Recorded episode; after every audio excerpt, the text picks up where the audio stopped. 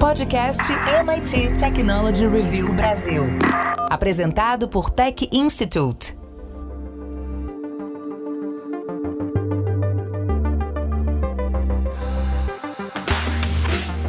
Olá, sou André Miceli e esse é mais um podcast da MIT Technology Review Brasil. Hoje eu, Rafael Coimbra e Carlos Aros vamos falar sobre os Innovators Under 35 essa é uma lista publicada anualmente pela MIT Technology Review americana que premia os jovens com trabalhos que têm o potencial para impactar o mundo através de suas inovações.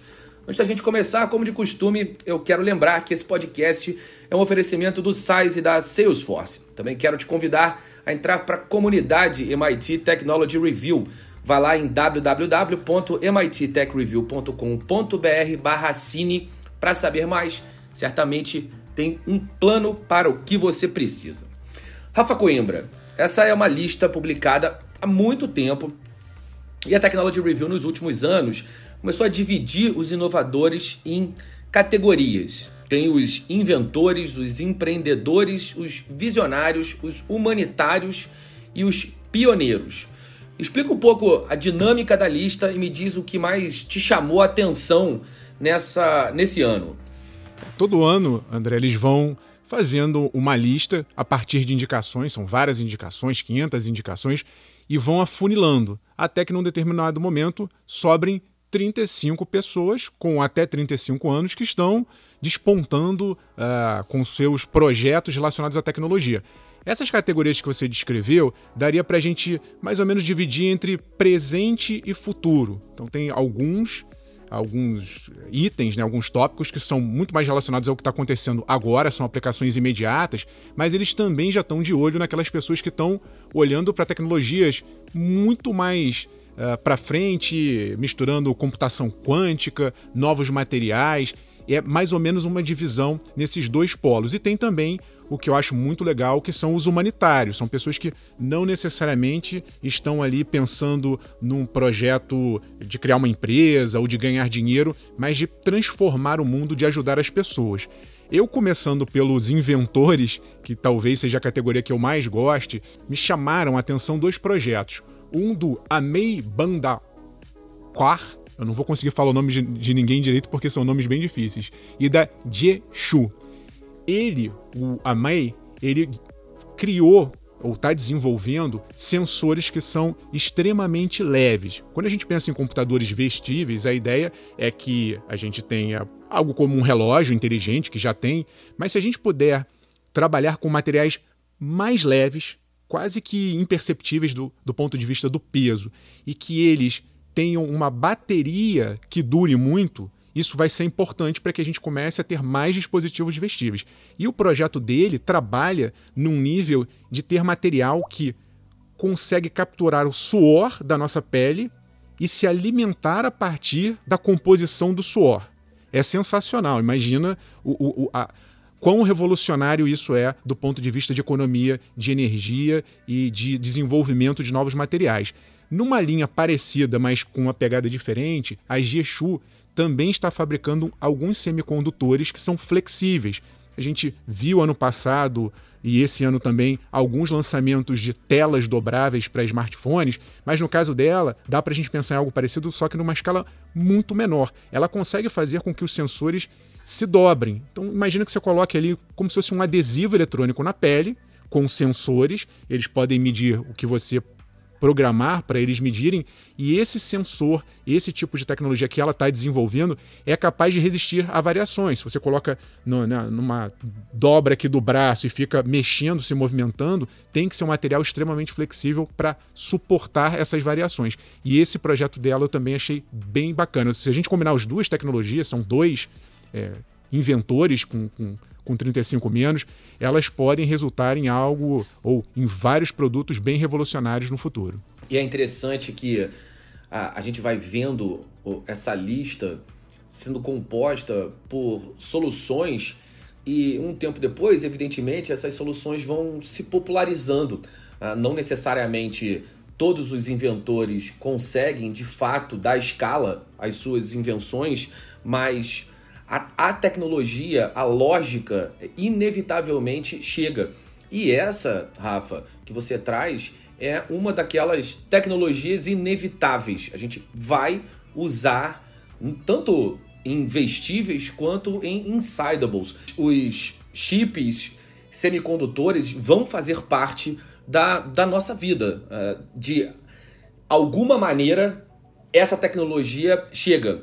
Só para complementar, já que você falou, é, tem uma na categoria pioneiros tem a Naku Nakatsuka, que ela já está trabalhando com biosensores para fazer com que a gente entenda melhor doenças mentais como depressão, demência. Então é mais ou menos o que eu estava falando agora há pouco, só que já dentro do corpo. A gente vai ter nanorobôs monitorando não só a parte externa, mas também, como no caso da NACO, o interior do nosso cérebro. É isso. Aros, quais são os seus casos favoritos de 2021?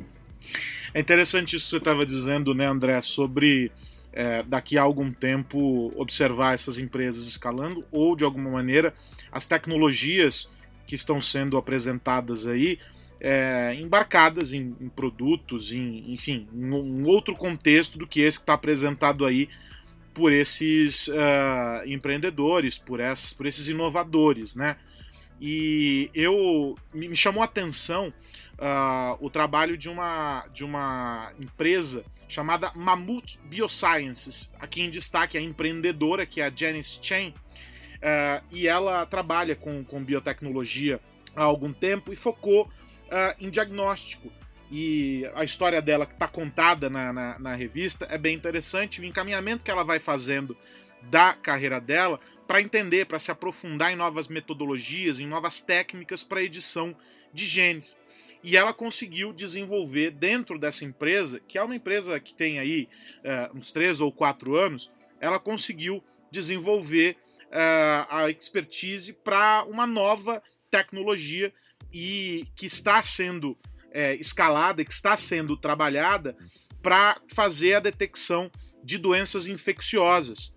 E a empresa foi fundada dentro de um ambiente universitário, dentro de um ambiente em que ela colaborou com pesquisadores que haviam testado, haviam provado outros uh, modelos, outras técnicas para edição uh, genética.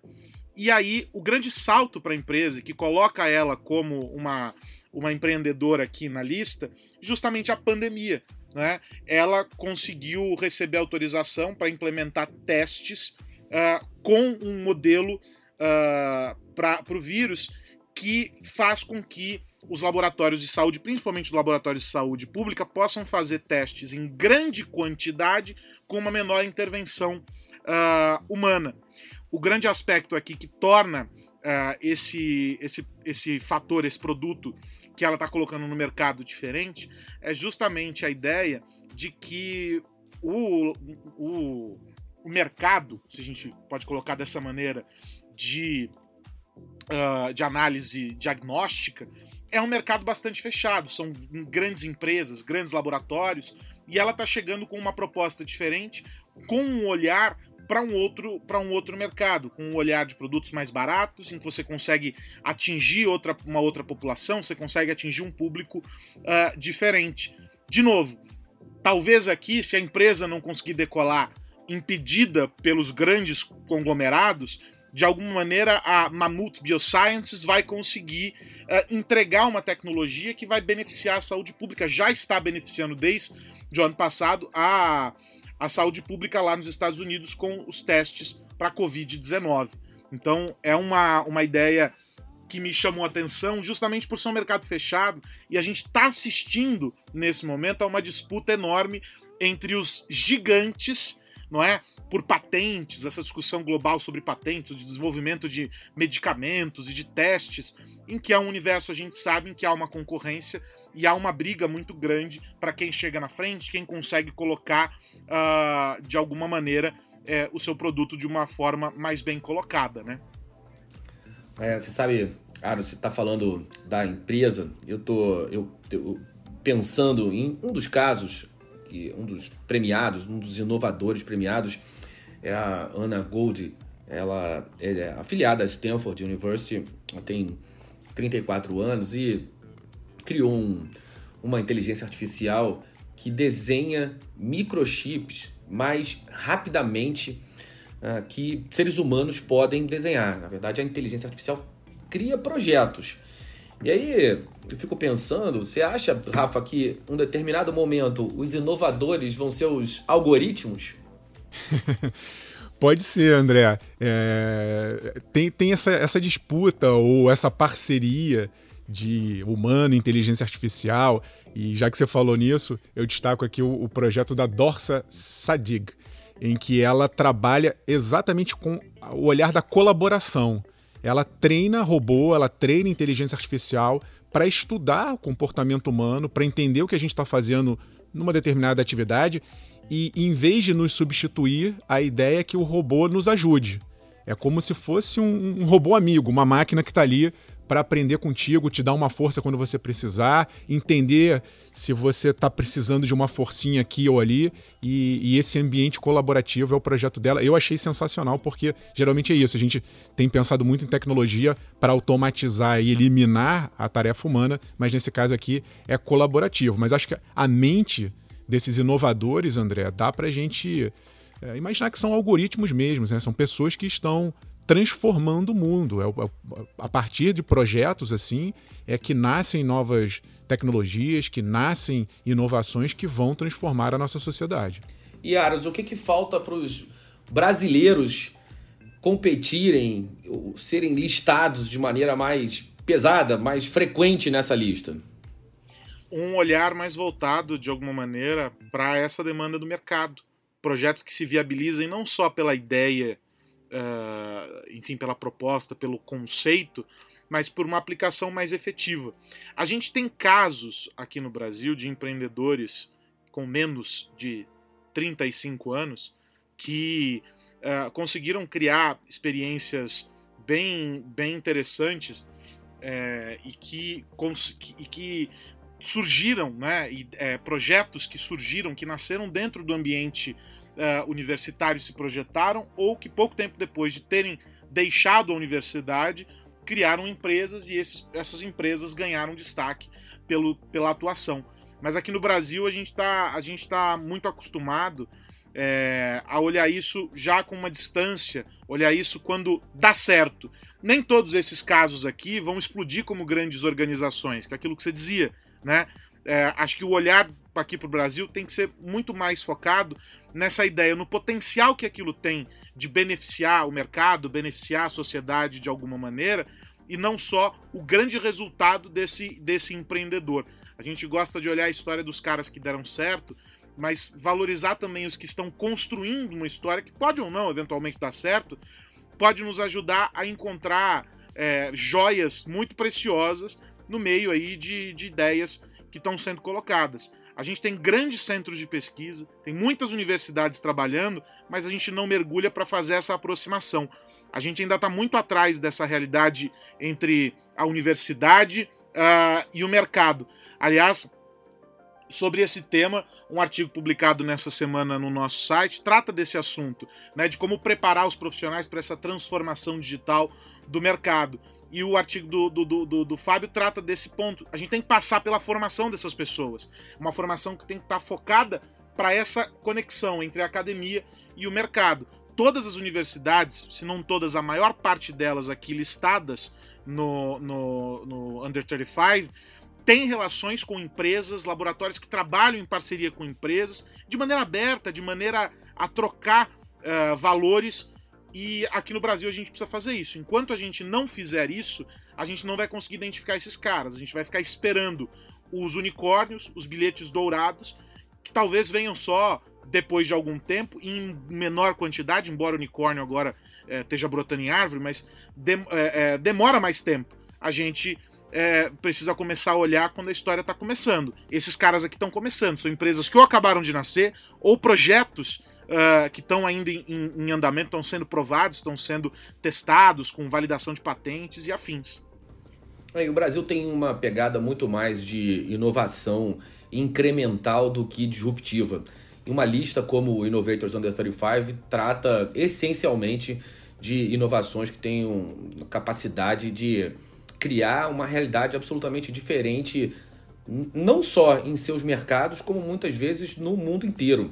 É, é uma natureza de atividade que precisa de mais investimento e de um olhar de longo prazo, o que a gente ainda não costuma fazer, pelo menos não de maneira tão frequente. Como é um, um, uma grande peneira, acaba que é raro realmente a gente encontrar brasileiros na lista, a menos que sejam brasileiros que é, tenham feito uma carreira acadêmica fora do país, enfim. Mas competir do Brasil e ganhar é, lá realmente fica mais complicado. É uma lista que acaba privilegiando também o mercado local. Existe a lista do Innovators Under 35 América Latina, mas ela naturalmente já sofre algumas alterações. Tem aquela consideração que, inclusive, é, saiu na capa da MIT Technology Review americana com uma frase do Buzz Aldrin, uma adaptação do que o, o Andreessen Horowitz falou sobre a, a gente é, queria uma determinada tecnologia e acabou ganhando outra. O Buzz Aldrin está falando nessa, nessa capa, nós queríamos colônias em Marte e vocês nos deram o Facebook. Né? A, a inovação no Brasil está muito mais associada à produção de, te, de, de, tecnologia no modelo mais soft tech, soft innovation, do que hard tech e, e hard innovation, porque o investimento para isso é muito menor. Agora, Rafa, é, como as empresas podem usar listas como essa para que elas inovem? Não os inovadores, não os indivíduos, mas as corporações. André, eu acho que hoje está muito mais fácil vencer essas barreiras que a gente está comentando. Óbvio que precisa de grana, óbvio que vários desses projetos estão rodando em grandes laboratórios ou com um investimento pesado de empresas, mas tem outras coisas que eu acho que são muito mais é, no sentido de você buscar criar uma cultura de inovação, por exemplo, dentro de uma empresa, como você falou, cria ali um laboratório e a circulação de ideias está mais fácil hoje. Sobretudo, vale né, para o trabalho remoto e vale também para a pesquisa remota. A gente viu na pandemia como cientistas do mundo inteiro conseguiram se unir numa grande rede global, trocando informações, trocando experi experiências e experimentos e, e, um desenvolvimento muito rápido em termos de, de vacina e outros protocolos. Eu acho que essa cabeça aberta de cultura internacional ela tem que ser vista por universidades e por empresas. Dá para você criar um mini ecossistema dentro da sua empresa ou trazer para dentro dela parcerias com universidades ou criar um núcleo ali para é, incentivar startups. A gente tem, é, é, legal citar, né, o programa, o MIT RIP, que está no Rio de Janeiro, que é um programa de aceleração de startups, que tenta juntar esses diversos atores, empresas, governo, universidade. No caso aqui, a gente vai dar um destaque para a área de energia, que tem é, necessidade de investimento pesado, mas eu fico aqui fazendo uma provocação. Acho que com boa vontade não vai, obviamente, resolver todos os problemas, mas essa rede, hoje, os custos já diminuíram muito em determinadas áreas para experimentação e a rede de informação, essa sim, é, é, é só ter vontade para que a gente absorva e troque conhecimento com quem está lá fora fazendo bonito. E aí, falando das empresas, a, gente fez uma pesquisa aqui na MIT Technology Review Brasil, em parceria com a Suzy, buscando encontrar uma correlação entre o, uso de open source e a capacidade de inovar de uma empresa. E uh, um dos nossos achados é que a inovação está diretamente associada à experimentação.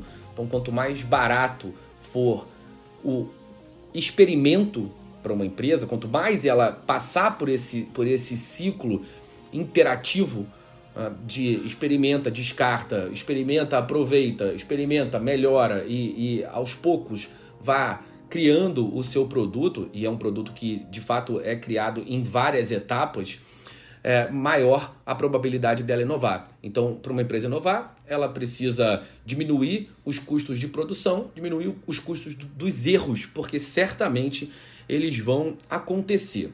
Falando em lista com foco é, nas empresas, é, é, legal mencionar que o Brasil vai ser o ponto de partida de um novo ranking da MIT Technology Review.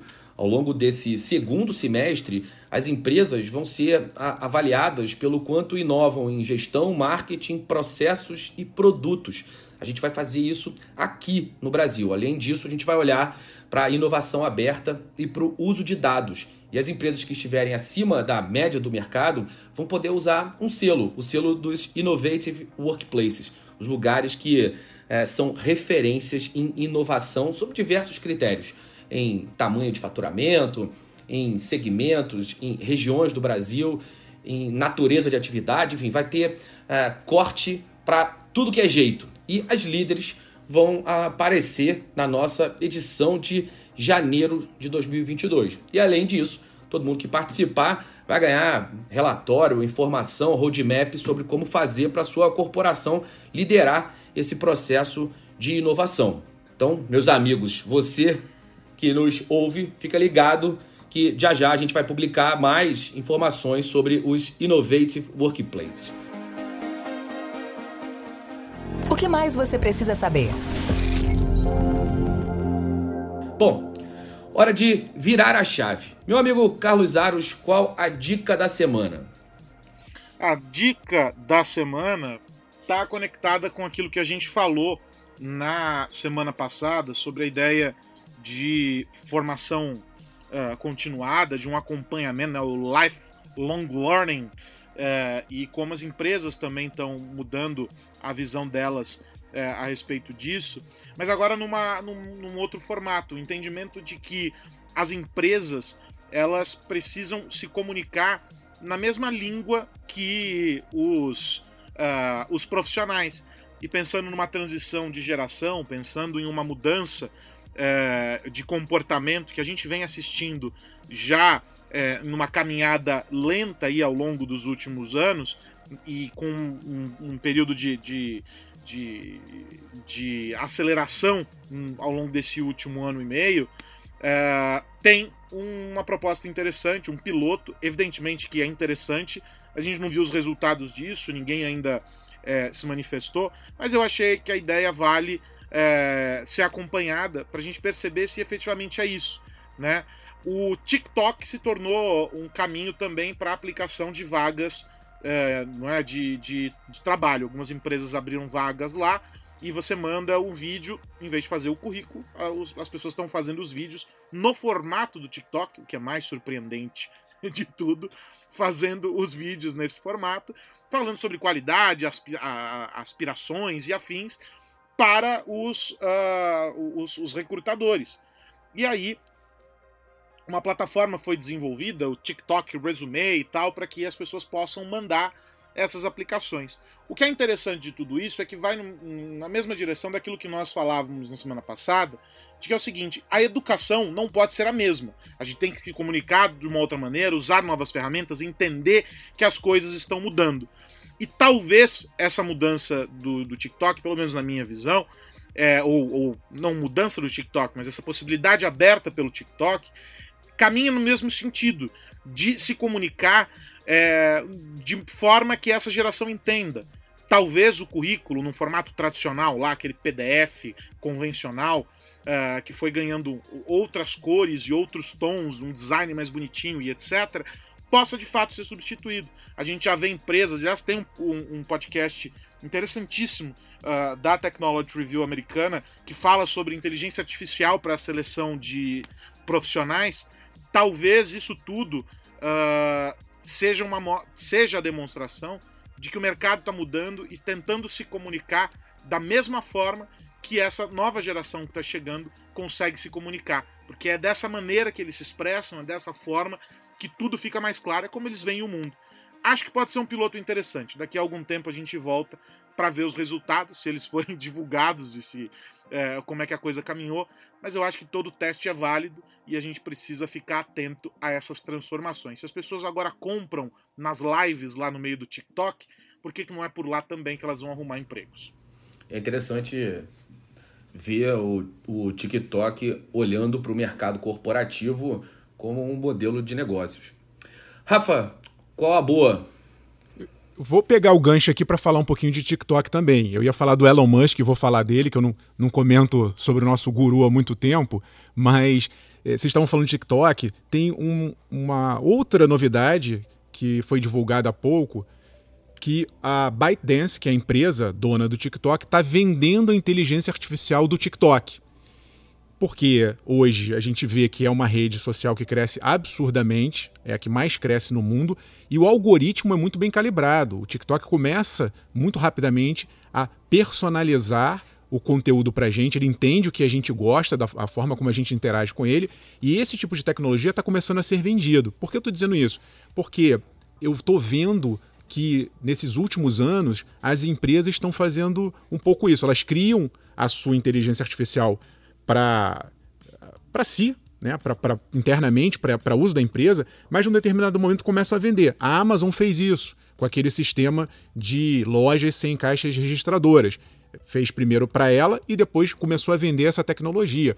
E o Elon Musk vai, pelo que eu estou entendendo, no mesmo caminho. Ele anunciou para esse mês, então estou esperando, pode ser que seja essa semana agora, um dia da inteligência artificial da Tesla. Ele está colocando a inteligência artificial como foco para os carros autônomos e dá a entender, na minha visão, que quando ele dominar essa tecnologia, ele quer ser o pioneiro, fazer um carro 100% autônomo, que ele vai começar depois não só a usar, obviamente, nos carros produzidos pela empresa dele, a Tesla, mas também eventualmente vender esse tipo de tecnologia. Resumo da história, falando de Amazon, TikTok e Tesla, é que a inteligência artificial pode ser um produto rentável para a gente, enquanto produto interno, mas também para vender, quem, quem, por que não, para os concorrentes. É muito legal ver essa, é, é, é, essa abordagem de cooperação e competição que cada vez mais o mercado da tecnologia traz como exemplo para todos os outros segmentos. Bom, você que nos ouve, vai lá assinar a MIT Technology Review em www.mittechreview.com.br barra assine. A gente está chegando ao final, mas antes de ir, eu quero lembrar que esse podcast é um oferecimento do SAIS e da Salesforce. Também quero te convidar a curtir o nosso canal no YouTube. Vai lá, procura MIT Technology Review Brasil, clique em se inscrever e fique por dentro de tudo que a gente publica. Rafa Coimbra, até semana que vem. Um abraço, André Aros e a todos que nos ouvem. Se você está ouvindo esse podcast pela primeira vez, não se esqueça de marcar, ativar, se inscrever no nosso canal aqui para que você toda semana ouça um novo podcast com o que tem mais de interessante no mundo da tecnologia. E a gente quer ouvir a sua opinião também. Você procura a gente ali nas redes sociais, MIT Tech Review BR, e comenta o que você está achando, sugere pauta, que a gente vai se falando por lá todos os dias. Carlos Aros, nos encontramos no próximo episódio. Semana que vem a gente se encontra por aqui. Um abraço para você, André, Rafa, para quem nos acompanha. E a sugestão de ficar de olho nas nossas redes sociais, arroba MIT Tech Review BR. É só seguir e ficar ligado em tudo o que a gente publica, tem sempre novidade por lá. Fiz menção aqui a um artigo publicado no nosso site, então faço a recomendação de que também fique ligado, porque todo dia tem conteúdo novo e tem muito insight para a gente dividir com a nossa audiência. Só acessar mittechreview.com.br. Um abração. É isso, hora de dizer tchau. Semana que vem tem mais podcast da MIT Technology Review Brasil para falar sobre tecnologia, negócios e sociedade. Para você que nos ouve, um grande abraço.